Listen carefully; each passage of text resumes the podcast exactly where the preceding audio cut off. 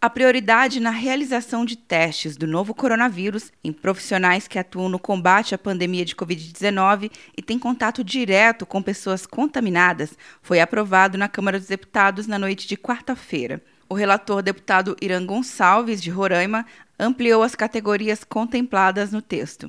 Ampliamos o rol de profissionais considerados essenciais a fim de contemplar psicólogos, assistentes sociais, agentes comunitários de saúde, agentes de combate a endemias, cirurgiões dentistas, membros das Forças Armadas, coveiros, agentes funerários e trabalhadores de serviço de autópsia, farmacêuticos, bioquímicos e técnicos em farmácias, biólogos, biomédicos e técnicos em análises clínicas. As empresas que atuam em atividades essenciais também serão obrigadas a fornecer gratuitamente equipamentos de proteção aos profissionais que estão em contato direto com o público, considerando os protocolos indicados para cada situação. O texto ainda precisa ser aprovado no Senado Federal.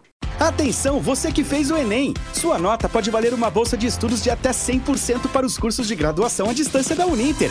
Isso mesmo! Até 100% de desconto em mais de 90 cursos. Transforme seu futuro. Acesse o site e inscreva-se agora. Uninter, a melhor educação à distância do Brasil. Uninter.com De Brasília, Luciana Castro.